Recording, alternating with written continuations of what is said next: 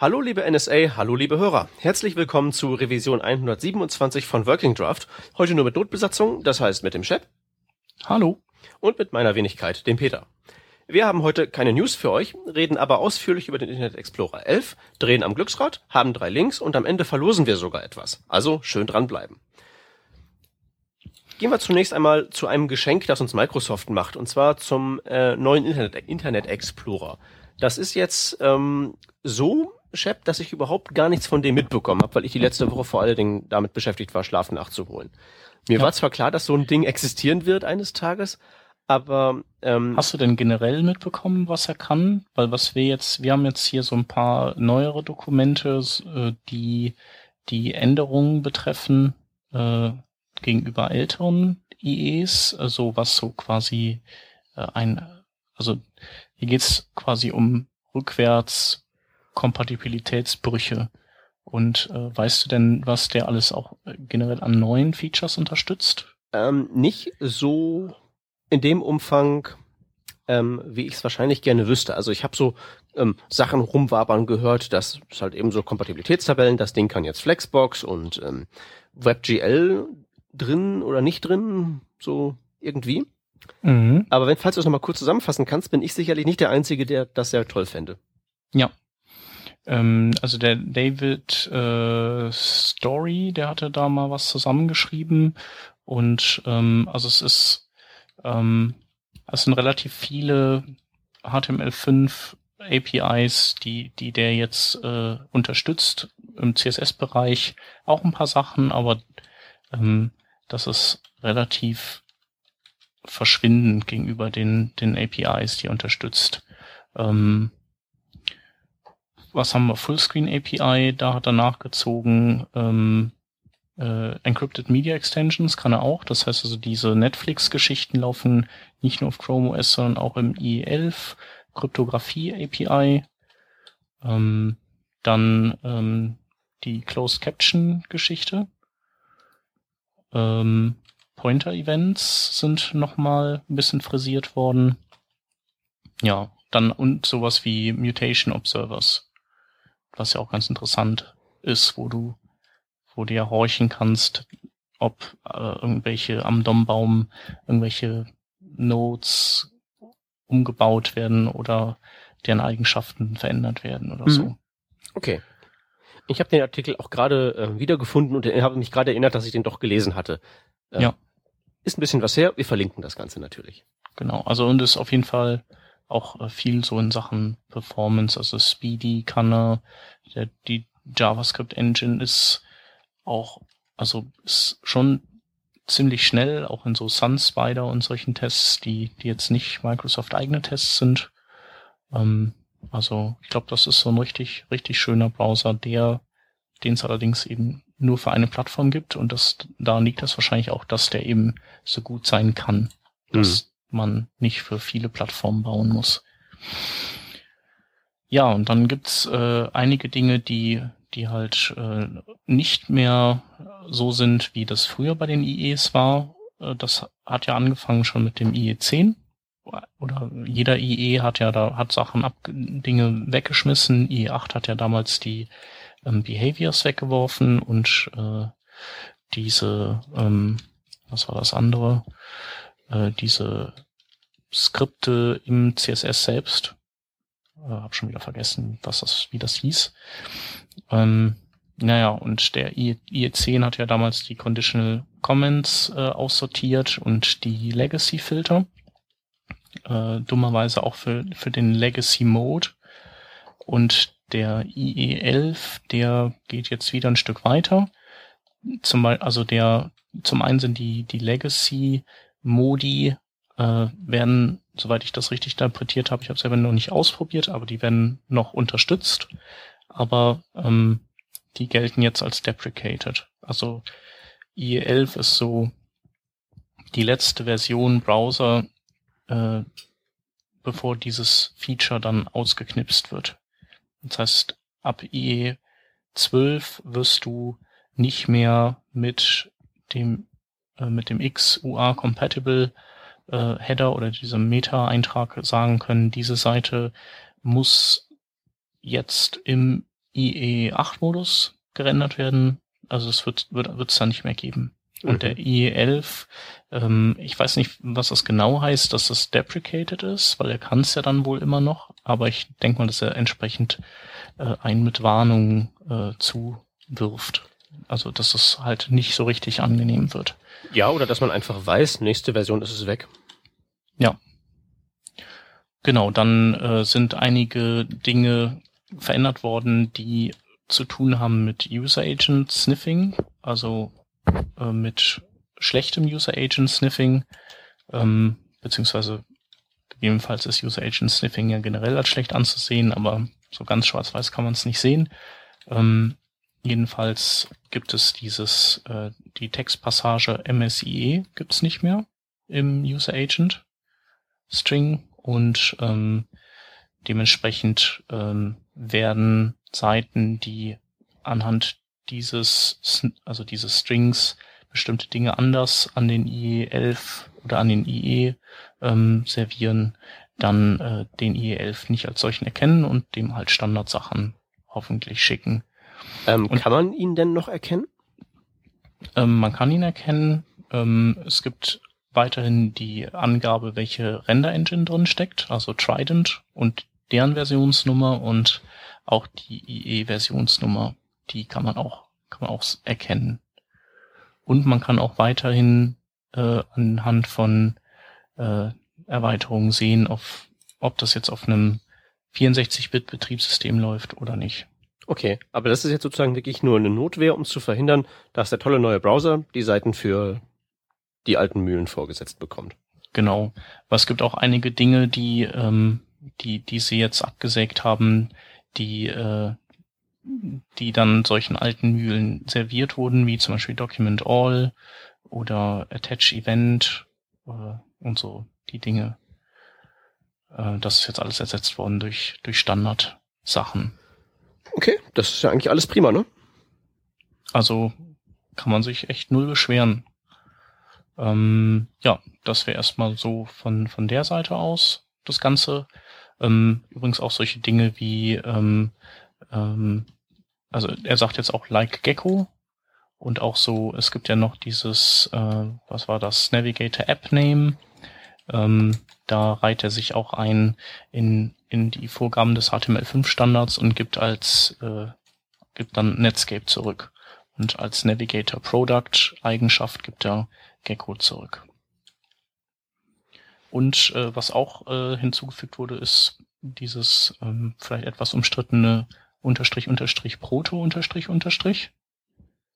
So dass halt auch so, so äh, Feature Detection wie von Zepto.js ähm, nicht mehr greifen und, und Zepto dann auch in, in dem Browser läuft.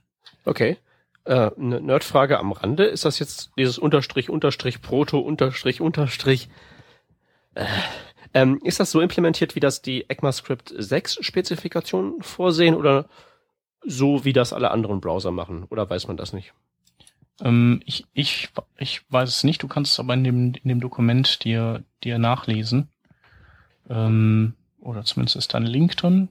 Ich, ich denke, dass es dann ECMAScript 6 sein wird. Mhm. Weil das, äh, soweit ich das verstanden habe, macht ECMAScript 6 doch auch nicht sehr viel mehr als äh, den Cowpath paven, oder? Also das ist richtig, das ist richtig, aber dann ist immer noch Asphalt drauf und das ist ja schon mal ein Unterschied okay. zu vorher. Also en Detail, ich habe das jetzt auch noch nicht so ganz in Tiefe verfolgt, weil das halt eben noch ein bisschen in der Schwebe ist alles. Mhm. Aber das scrollte schon der eine oder andere Artikel an mir vorbei, dass die Implementierung, wie sie halt im Moment vorliegt, äh, zu dem Zeitpunkt, als besagter Artikel geschrieben wurde, nicht dem entsprach, was Stand des Entwurfs war. Okay. Ähm, was also heißt, eigentlich ist es ja egal. Hauptsache, das ist jetzt drin und ähm, der Internet Explorer tut halt eben jetzt wirklich alles, um ja, also es ist ja jetzt schon der IE, selbst der IE10 grenzt ja schon an einen vernünftigen Browser. Und ja, jetzt spätestens mit dem 11 ist es halt eben unmöglich, dann wirklich zu ähm, versehentlich den 11 als schlechten Browser zu identifizieren. Ja. Das ist die Idee. Genau. Also die Zeiten sind, sind echt vorbei. Und ähm, ja. Ähm, ist ja auch nicht nötig eigentlich. Nee, ist auch nicht nötig. Genau. Also insofern ist das genau richtig.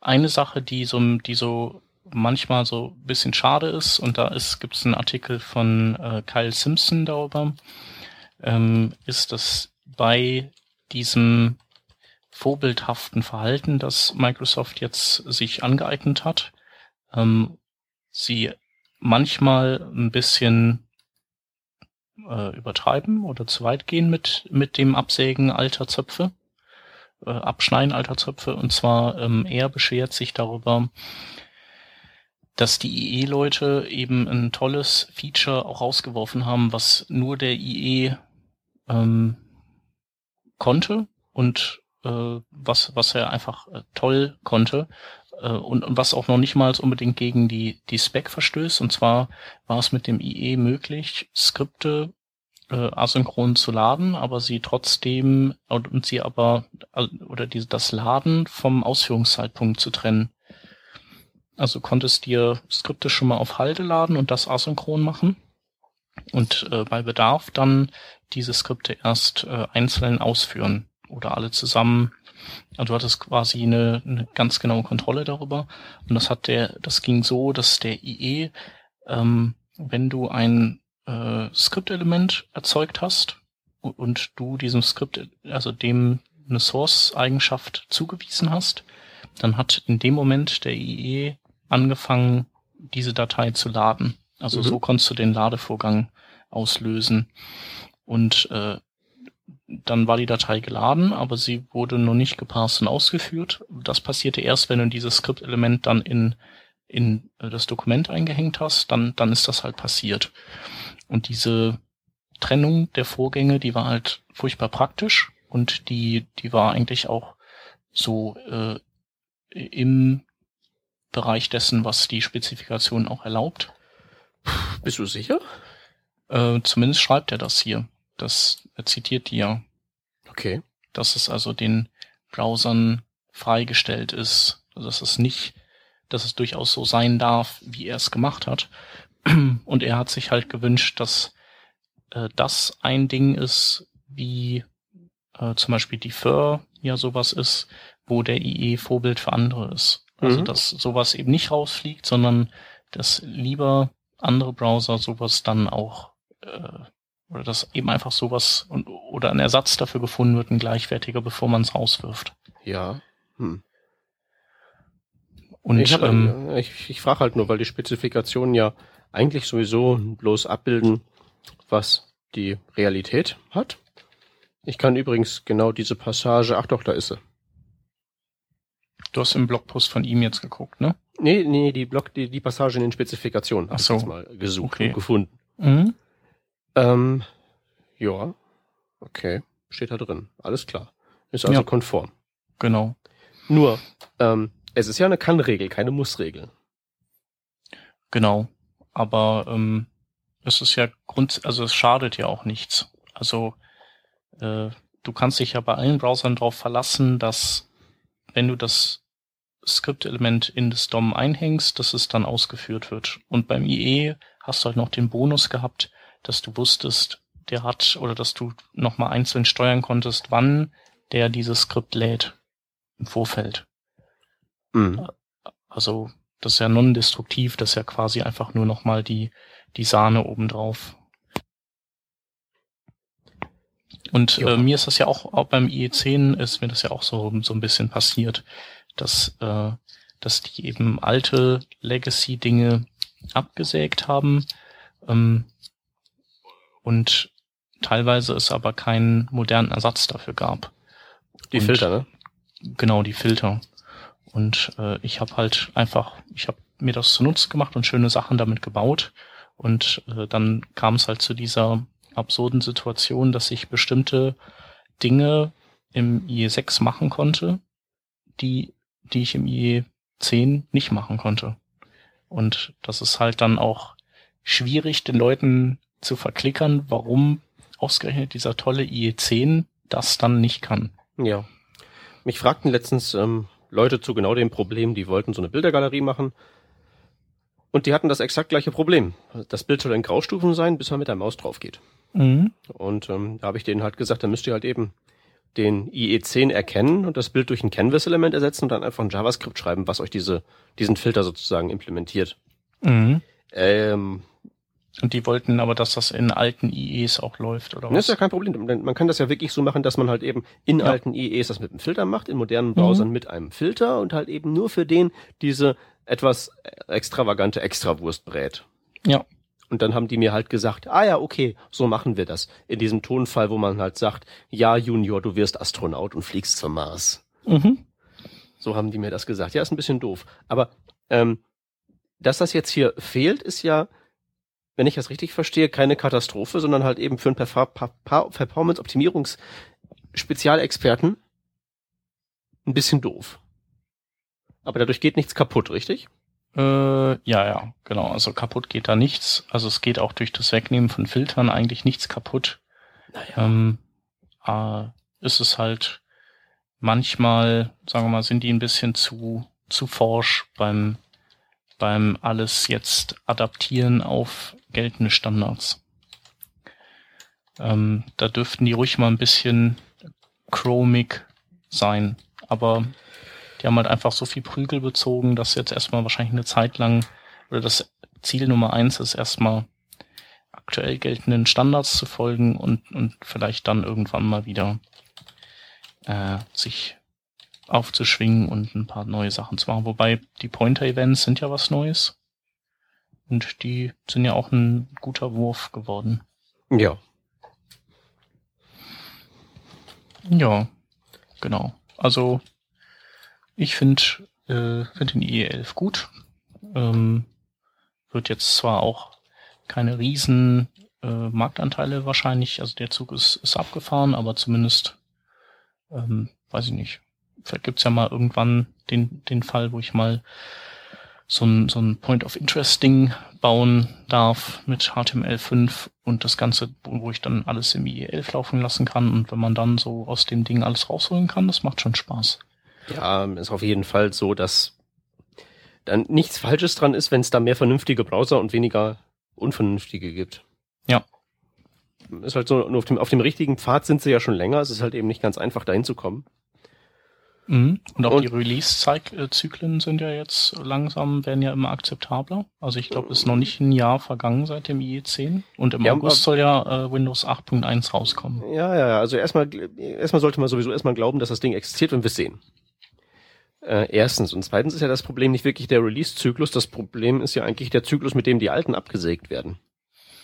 Ähm, ja, aber das ist eigentlich ja auch, also ab IE9 aufwärts ist das ja kein Problem. Bist du Die- sicher, dass das kein Problem ist? Oder bist du Ja. nicht eher mit dem Verdacht ähm, ausgestattet, dass dann wieder die Sys-Admins sagen, wir frieren das jetzt hier alles so ein? So Windows Nee. XP könnte man ja theoretisch auch mit einem IE7 ausstatten, aber wer macht das denn schon?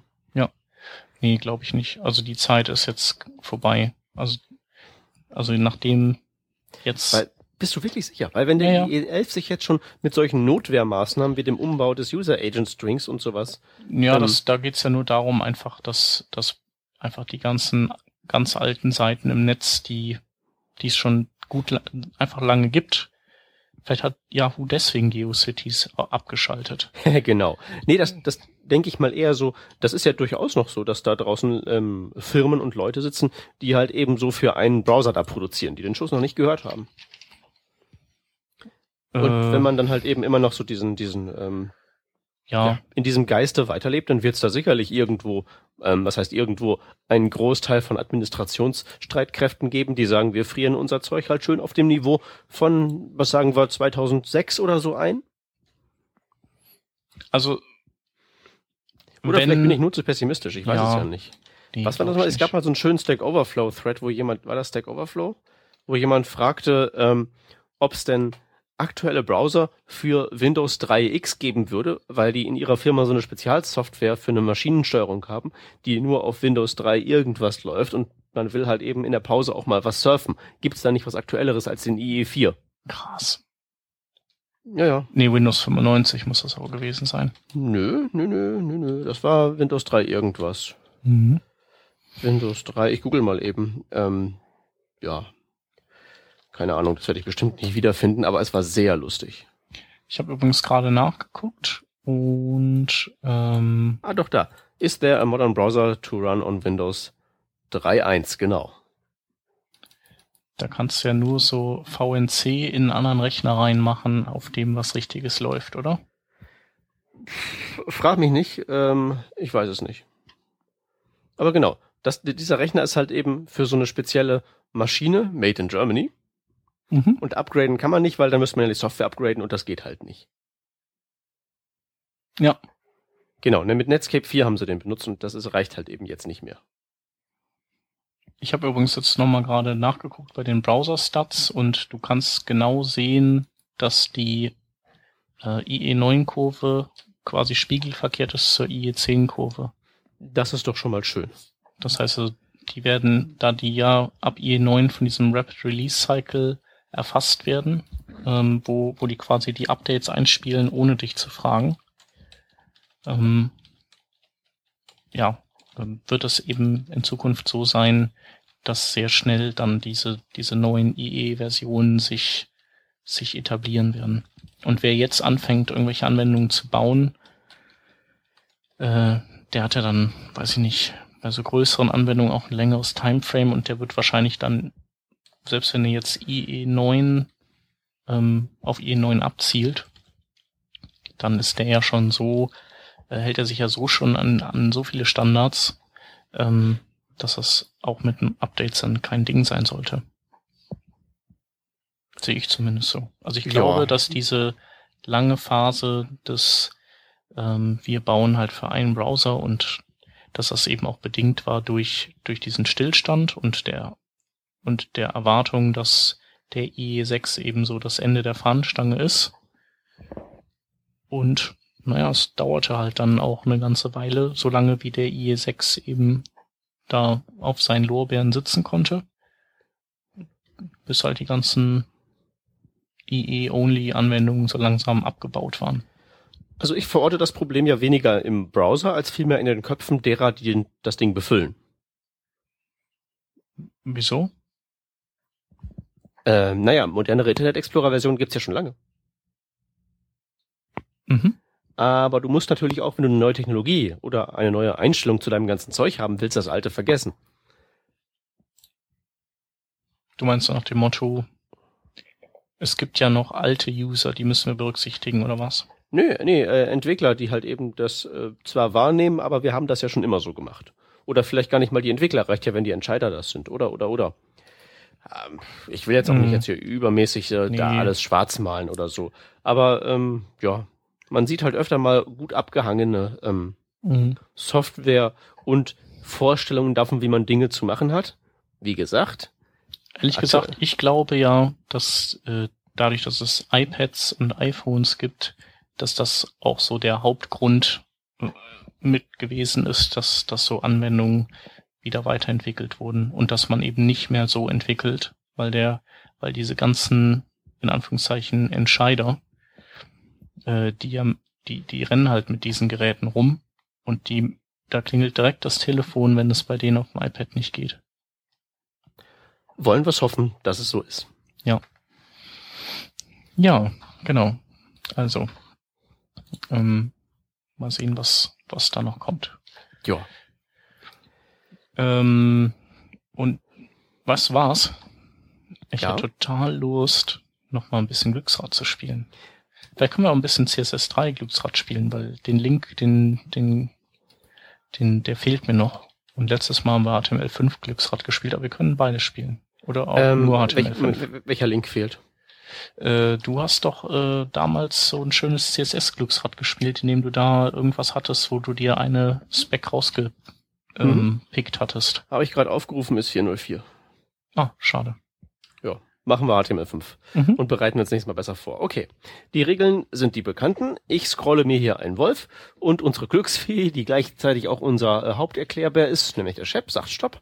Und da gucken wir mal, was wir in diesen Spezifikationen finden und referieren dann aus dem Stand über irgendeine interessante Technologie. Das wilde Scrollen beginnt jetzt äh, und führe uns nicht in irgendwelche Parser-Algorithmik. Ich lasse mir Zeit. Ja, genau. Ich habe ja sonst nichts zu tun. Ich krieg hier bald. Stopp! Ups. Haha. Okay, wir sind auf jeden Fall in irgendeinem Algorithmus drin. Ich scroll mal so lange hoch, bis ich was finde. Ähm, Oha. Das ist jetzt der Punkt 6.6, Browse- Browsing the Web, Navigation, Navigating, Navigating across Documents ist das hier. Boah. Ja, da ist ähm, wirklich ähm, Das riecht aber schwer nach Sprungmarken.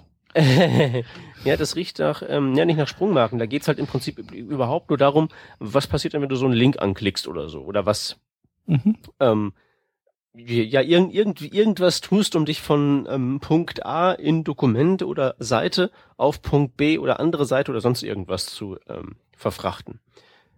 Also, wie funktioniert Window.open? Weißt du's? Äh, Window.open, das Ja. ist doch jetzt wieder, ist doch was anderes, oder? Window.open. Oder? Ja, nicht ganz, ähm, weil da machst du halt eben ja einen neuen Kontext auf Mhm. und navigierst da ja irgendwo hin. Mhm. Und sei es halt, dass du ähm, About Blank ähm, aufmachst. Ja. Aber das ist all das, was wir hier ähm, äh, jetzt ähm, zielsicher angesteuert haben. Äh, ja, Ja. muss halt auch spezifiziert werden, ne?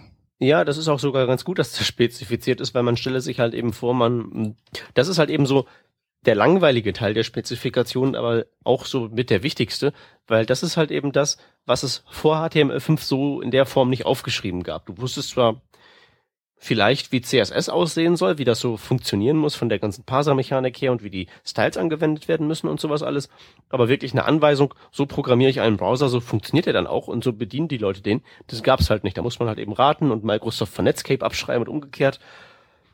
Und das ist ja zwar total langweilig hier, wenn wir nicht gerade einen Browser programmieren wollen, aber total wichtig, dass es hier steht. Ja, Okay, ich würde sagen, wir scrollen mal elegant weiter, ne? machen wir. Okay. Äh, boah, machen wir mal anders, machen wir mal so. Okay, ich scrolle weiter, du darfst dann Stopp sagen. Ich sage Stopp.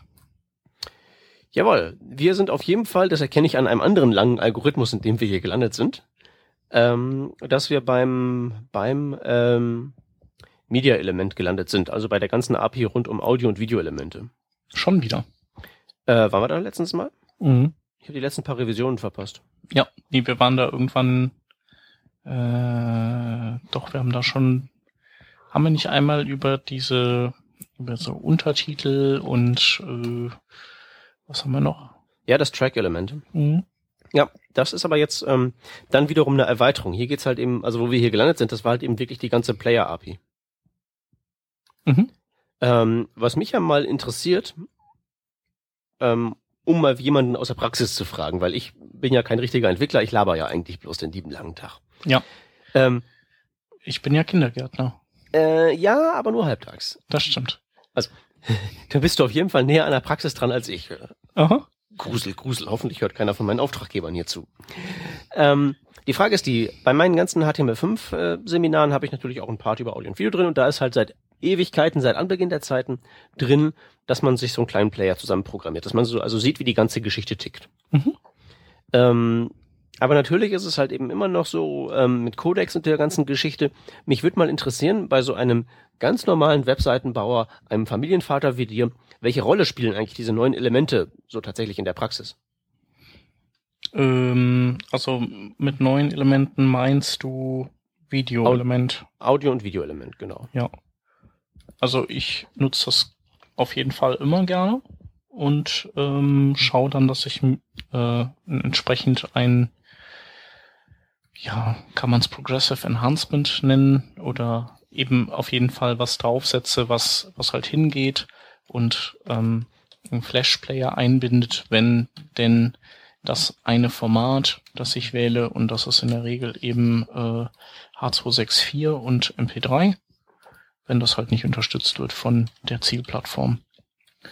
Ähm, ja, und ähm, so dass in Zukunft auch mit so Firefoxen, die zum Beispiel auf Windows und äh, wahrscheinlich auch Mac ähm, in Zukunft dann auch H264 abspielen werden, ähm, dass du dann einfach immer weniger von diesem Flash-Fallback brauchst. Mhm.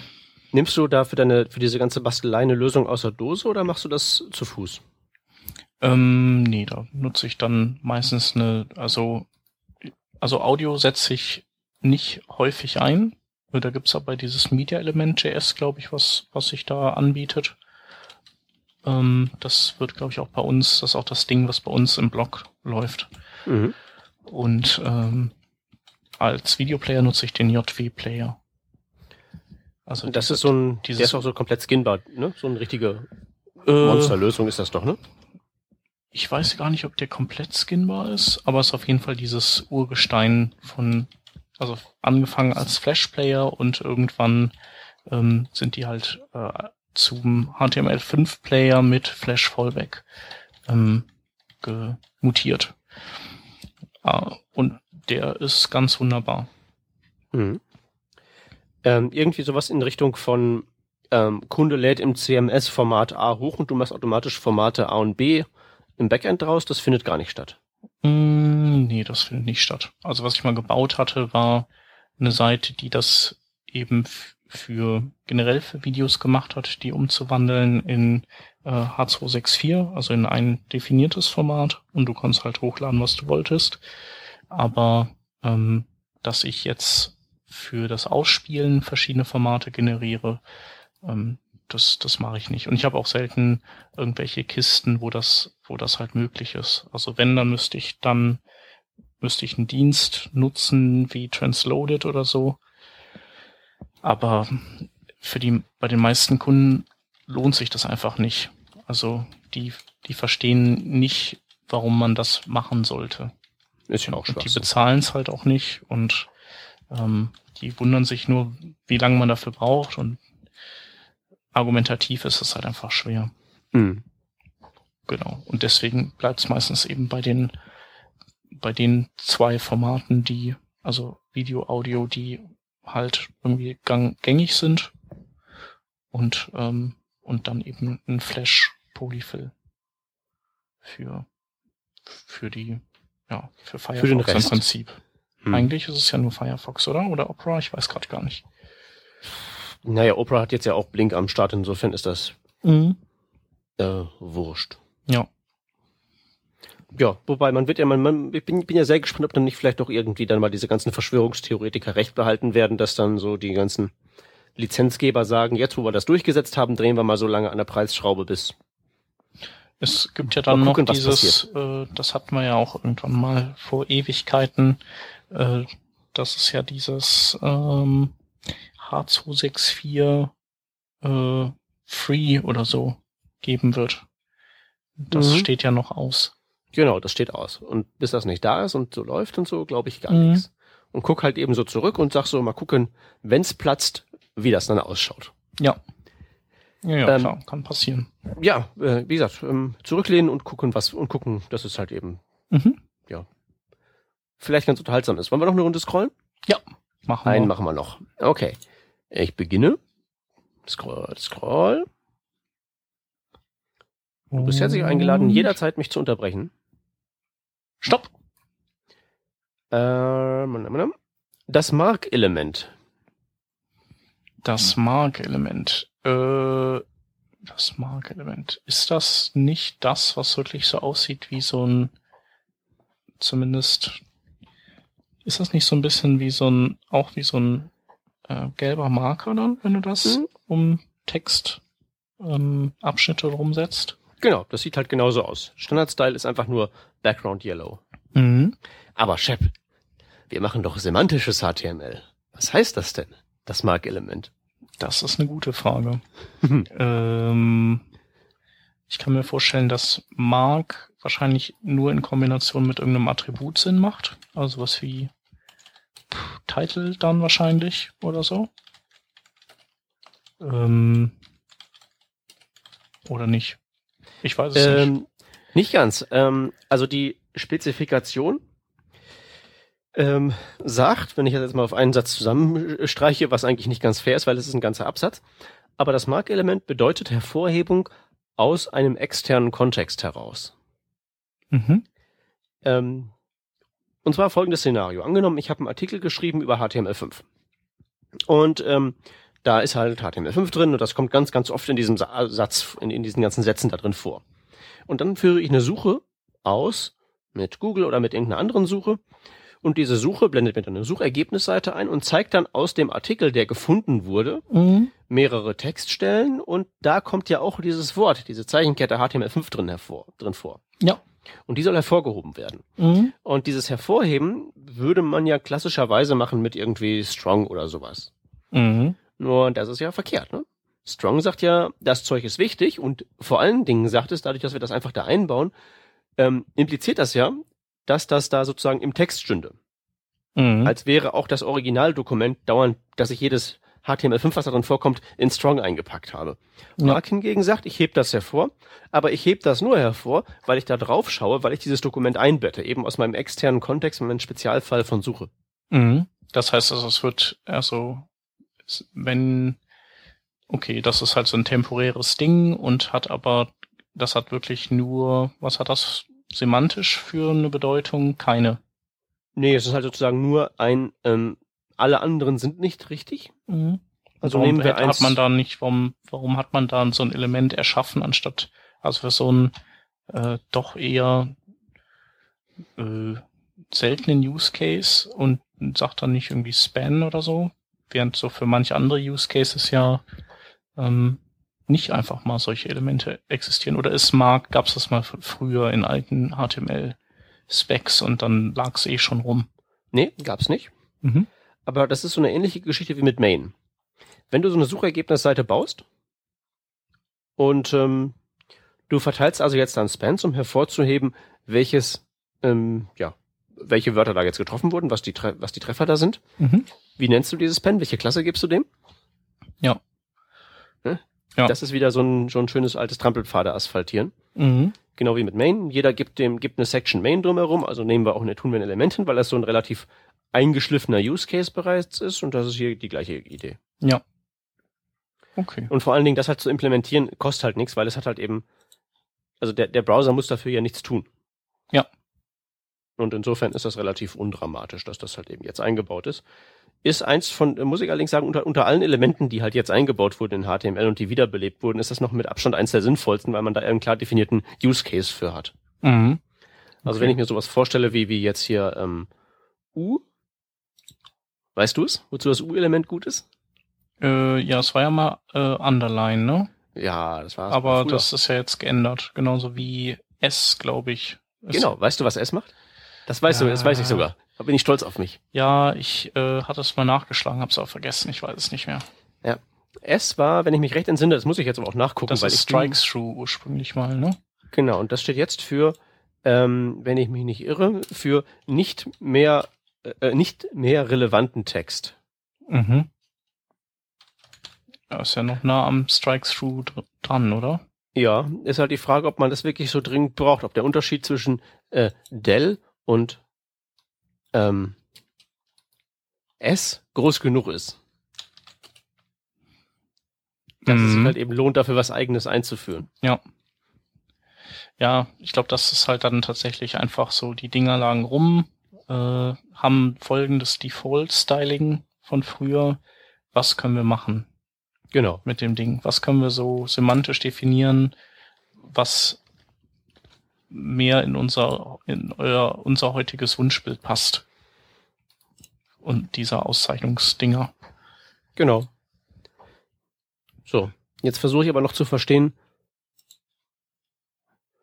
was das U-Element soll.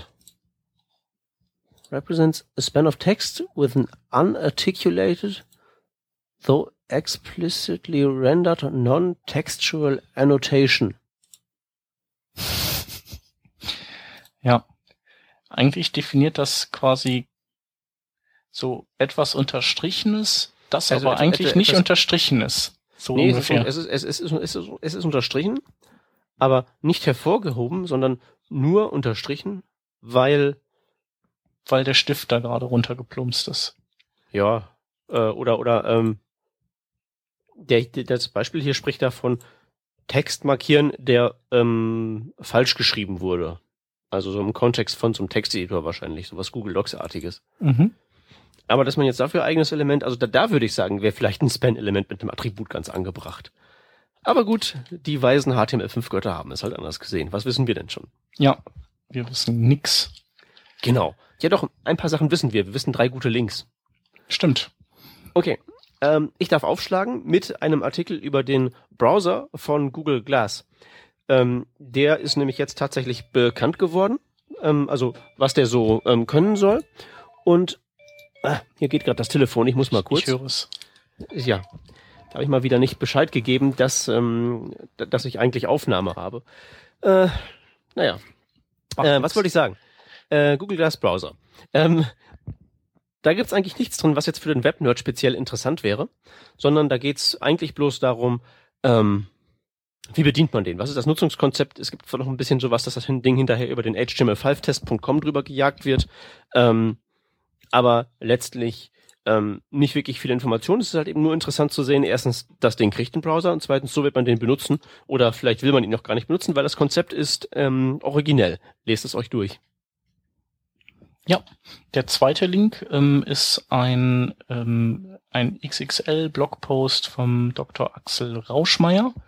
Ähm, und der ähm, erklärt die grundsätzliche Funktionsweise von JavaScript. Also ist im Prinzip eine Einführung zu dieser Sprache, ähm, aber gerichtet an Leute, die ähm, mit so Programmierbegriffen schon irgendwas anfangen können. Also Array oder was weiß ich, was halt so gibt. Und ähm, ja, vielleicht gibt's Hörer, die, die, die sich noch nicht mit JavaScript beschäftigt haben, oder vielleicht ist das auch ein super Link für irgendwelche Kollegen oder so. Und der, der letzte Link, den wir haben, ist ein ähm, Event, das findet statt Ende August in Zürich. Ähm, und zwar ist das ein, wieder ein Web-Plattform Doc-Sprint. Und ähm, da werden sein äh, der André J. Meissner von Adobe und Chris Mills von Opera. Und ich überlege gerade, irgendwer noch war dabei. Und natürlich unser guter Rodney wird da sein. Ähm, als, ähm, ja, als eine Art äh, Ratgeber. Und da wird es darum gehen, eben auch wieder ähm, Web-Features zu dokumentieren für die für webplattform.org und ähm, ja dafür zu sorgen, dass dieses Kompendium irgendwann mal vollständig wird. Und wer da Lust drauf hat, das kostet nix, findet am 28. August in Zürich statt.